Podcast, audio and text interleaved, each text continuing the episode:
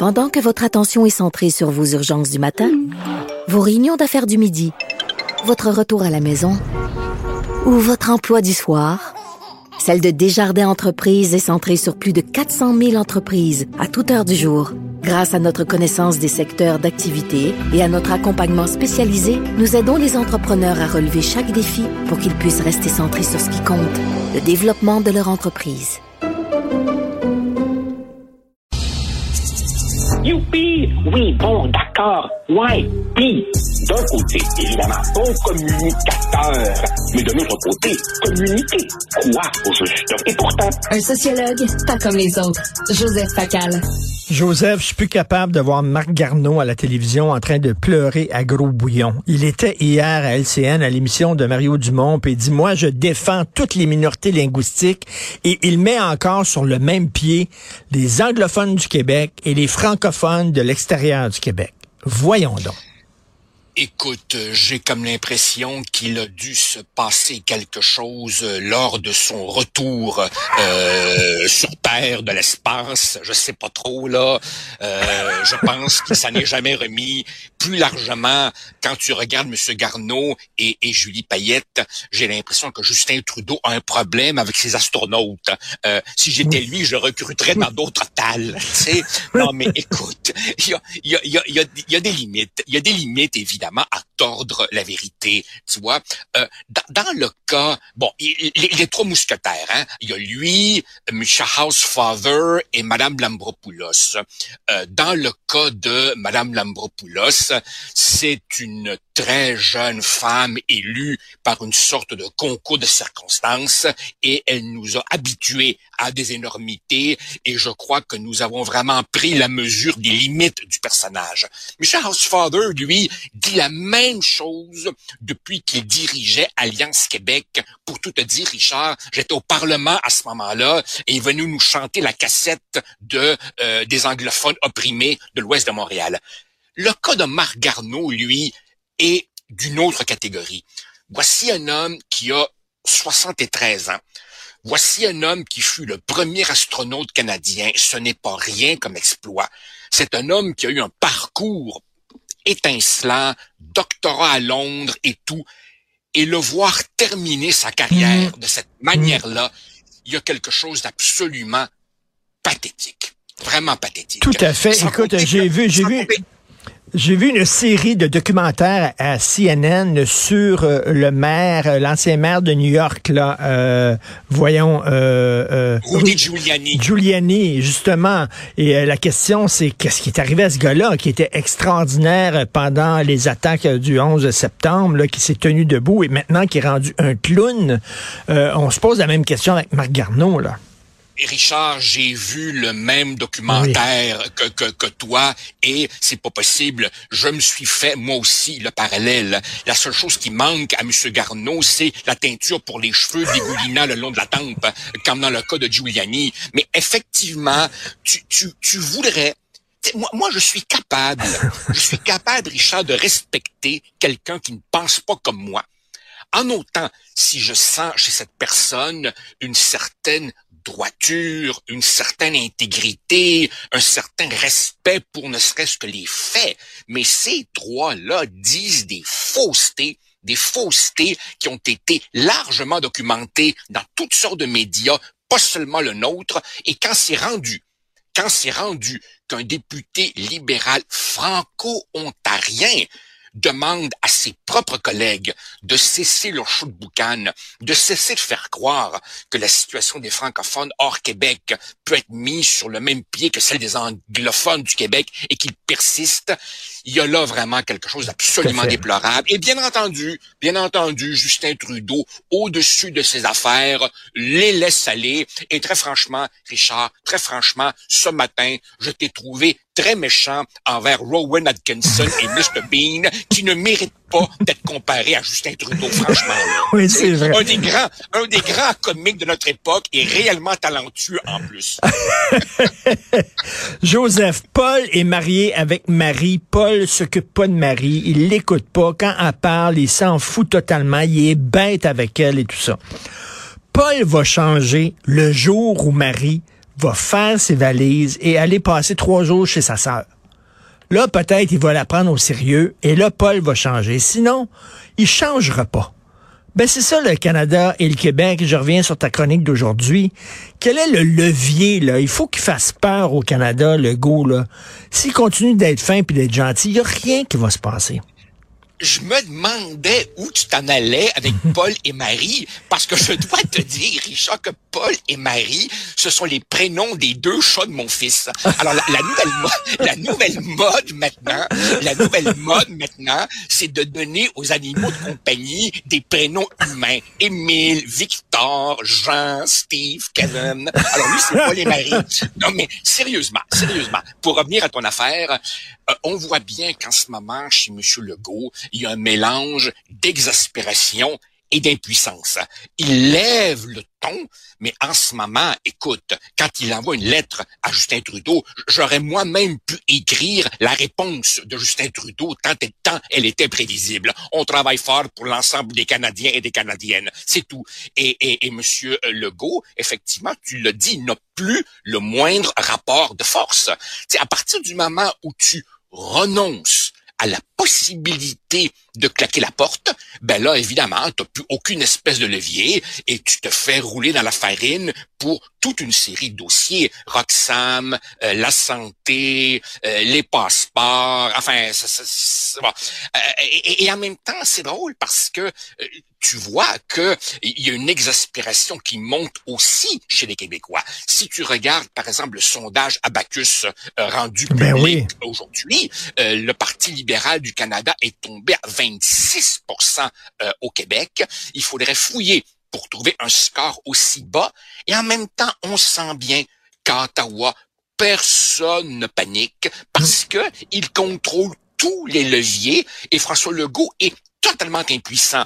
Et tu sais, tu sais, Richard, à un moment donné, là, bon, François Legault a créé la CAQ parce qu'il voulait être premier ministre du Québec et savait qu'il n'y parviendrait pas avec le Parti québécois comme véhicule. Très bien, parfait. Il a atteint son objectif. Bravo. Il nous a débarrassé de Philippe Couillard. D'accord.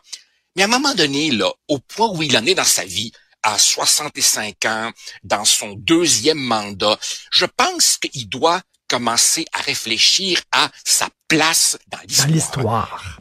Et est-ce que, est-ce que l'homme qui est aujourd'hui dans le fauteuil qui fut celui d'Honoré Mercier, de Duplessis, de, de Lesage, de Lévesque, passera à l'histoire comme simplement celui qui a géré la pandémie et, et, et oui, mais, mais, mais, mais, mais, en même temps, en même temps, je me fais le, défenseur du diable, Joseph. Il se dit c'est pas vrai. C'est pas vrai que ma place dans l'histoire sera le gars qui a tué l'option référendaire en ayant un troisième nom. C'est pas vrai que je veux rendre jusque-là. Je veux pas, je veux pas enterrer l'idée d'indépendance. Puis je peux le comprendre aussi. Tout à fait. Il est certain que le Québec pourrait pas se permettre un troisième échec. Euh, et, et, et, personne, personne ne lui dit de plonger du haut d'un précipice. Mais si tu veux retrouver un certain rapport de force, il faut que tu réactives cette possibilité. Et à partir de là, ben, qu'est-ce que tu veux? Euh, on enclencherait quelque chose qui ressemblerait un petit peu au, au, à la grande, euh, grand mouvement du début des années 90 où on se dit, bon, ben d'accord, quelles sont les options sur la table? Euh, tu, tu, tu, regardes ce qui pourrait être fait, les avantages, les inconvénients, mais à tout le moins, tu réactives cette possibilité. Et, Joseph, dans ton texte, tu dis ben pourquoi il va pas alors par des référendums sectoriels? Ça, ça serait intéressant.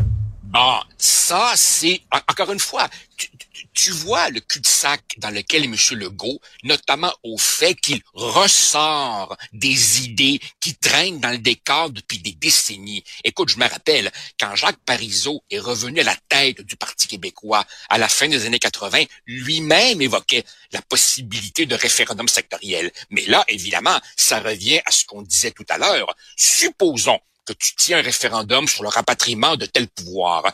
Tu obtiens euh, un mandat de négocier, un oui, tu vas à Ottawa. Et là, de deux choses l'une. Ou bien tu obtiens ce que tu veux, très bien, bravo, on progresse. Mais si tu te fais dire non, c'est là que se repose la question du rapport de force. es-tu prêt à claquer la porte? Je te rappelle, Richard, tu disais tout à l'heure, euh, on, ne peut pas se payer un troisième échec. Je te rappelle que euh, l'option à laquelle toi et moi croyons, elle a grimpé en flèche après le rejet hmm. par le Canada hmm. de propositions raisonnables. Mais à tout le moins, il faut faire la démarche de demander quelque chose au régime pour qu'il fasse la preuve de ses limites. Mais M. Legault, il envoie des petites lettres auxquelles c'est même pas Justin Trudeau qui répond, c'est Pablo Rodriguez. Et, et, ce, qui est, ce qui est fâchant, et je l'ai déjà dit, et toi aussi, c'est que là, on a un gouvernement fortement majoritaire, qui a l'appui des Québécois derrière lui, faisant quelque chose. On te donne ce, ce, pouvoir-là, faisant quelque chose. On, là, là, on dirait qu'il agit comme un gouvernement minoritaire. Et c'est lui-même, c'est lui-même en campagne électorale qui nous disait j'ai besoin d'un mandat fort. Si vous me donnez un mandat fort, c'est le Québec au complet qui en sera renforcé il a eu son mandat fort. Il a eu un des mandats, une des victoires les plus éclatantes depuis de, de, l'histoire moderne du Québec. Et ça lui donne quoi? Et il s'en sert pourquoi? C'est un gouvernement qui manque terriblement d'ambition et pendant ce temps-là, évidemment, la démographie continue son, son, travail d'implacable minorisation du fait français. Et même si on se fâche, là, Trudeau, là, il, est pas fou à temps plein non plus. Là. Il, fait, comme on dit en bon québécois, il cale notre bluff. il, vous bluffez, là. C'est pas vrai que vous allez vous fâcher puis partir puis sacrer votre camp. C'est pas vrai. Il a vu les chiffres, aussi, de l'appui au référendum. Fait qu'il dit, ben non, il cale notre bluff. Ah ouais, mais tes cartes la table. Euh, tout à fait. Mais bon, mais en même temps, tu sais, Richard, tu peux pas demander à un peuple d'être meilleur que ses élites tu peux pas demander à un peuple d'être plus courageux que des leaders. Des leaders, c'est supposé l'idée. Alors nous avons un premier ministre du Québec qui est assis sur un certain nombre de revendications historiques, qui voit bien les problèmes auxquels nous faisons face, qui se heurte à des refus répétés. À un moment donné, c'est à lui à, euh, comment dire, euh, relever son jeu de plusieurs crans et, et, et appeler à une mobilisation. Est-ce que ça garantit le résultat? Pas du tout mais à tout le moins, j'aimerais voir un petit peu plus de vigueur, un petit peu plus de combativité. Et la question, je crois, je sais pas si c'est toi ou si c'est Antoine L'Orbital qui posait cette question-là, mais en tout cas, euh, Expliquez-nous, Monsieur Legault, ce qu'il y de si extraordinaire dans le fédéralisme que vous ne cessez de défendre, vous ne cessez de louanger le fédéralisme. Hein? Fait que qu'est-ce qu'il y a de si génial? Parce qu'on regarde, là, puis euh, on n'est pas, on n'est pas gagnant là-dedans. mais, mais, mais Richard, quand, quand, quand François Legault a été questionné à plus d'une reprise sur, rappelle-toi, sa fierté canadienne, hein, la seule chose qu'il a été capable de balbutier, c'est le filet social. Alors d'abord, évidemment, les programmes sociaux, on les paye nous-mêmes avec nos impôts. Et ensuite, il a parlé de la péréquation. Il est vrai que le Québec est un bénéficiaire de la péréquation. Mais qu'est-ce que c'est la péréquation? La péréquation, c'est un gros chèque d'aide sociale qu'on envoie au Québec parce qu'il est moins riche que la moyenne canadienne. Ben, je m'excuse, cette relative pauvreté elle survient et perdure à l'intérieur de ce régime qui est si formidable que ça. Et, et, et, et c'est d'autant plus c'est d'autant plus navrant et je dirais même tragique quand tu regardes ce que furent les convictions de M. Legault pendant 40 ans. Tu vois, euh, euh, virer de bord à ce point-là, il y a quelque chose que je trouve, enfin, profondément triste. Bon, une théorie, une théorie. Euh, euh, Monsieur euh, Legault manque de courage et euh, il a mis le couvert sur sur les forces souverainistes qui percolaient à l'intérieur de sa coalition. D'ailleurs, tu as vu, il a tassé Simon Jolin Barrette, là, il l'a mis, il a sorti de la langue et de tous les dossiers identitaires puis il l'a mis à justice. Comme tu dis à la toute fin de ta chronique, il va partir c'est pas un secret pour personne, peut-être qu'il sera pas là pour les prochaines élections provinciales. Est-ce que ça se peut que là, soudainement, le couvercle Legault en parti, que là, soudainement, ça commence à bouillir, euh, puis que, je sais pas, un, Drainville se réveille au sein de la CAQ? Ça se peut-tu, ça? Bien sûr que c'est possible. Écoute, je veux bien croire, Richard, je veux bien croire que la question du statut politique du Québec n'a peut-être plus euh, le même relief aujourd'hui que jadis, mais ça reste la question qui structure notre vie politique depuis pratiquement 200 ans. Et donc, une coalition de souverainistes et de fédéralistes, c'est comme, une coalition de, de, végétariens puis de carnivores. Là. c'est un non-sens. Et cette affaire-là ne tient, cette affaire-là ne tient que par la personnalité de François Legault. La CAQ, c'est son instrument à lui. C'est pas un parti dans lequel il y a véritablement une vie militante comme il y en a eu jadis au PQ. Ça tient à cause de lui. Et à partir du moment où il ne sera plus là, ben effectivement, les contradictions fondamentales au sein de la CAQ vont remonter à la surface. Est-ce qu'il y aura vraiment un affrontement, un éclatement? J'en sais rien. Mais c'est certain, certain que tout ça ne tient qu'à cause de lui. Dès qu'il sera parti, il y aura vraiment une épreuve de force à l'intérieur de sa formation. Moi, je suis vraiment furieux contre les artistes. Vraiment, là. Tu sais, parce que où est la société civile? Il fut, tu sais, je regarde, là, les Jean-Pierre Ferland, les Paul Piché, ces gens-là, ils se font vieux. OK? Là, ils vont, ils vont partir dans les prochaines années. Elle est où la relève des artistes qui, qui, qui nous donnaient une certaine fierté, puis qui nous, nous fouettaient, puis qui gardaient en vie justement ce petit feu de broussaille en soufflant dedans de temps en temps? Ils sont pas là, Christy.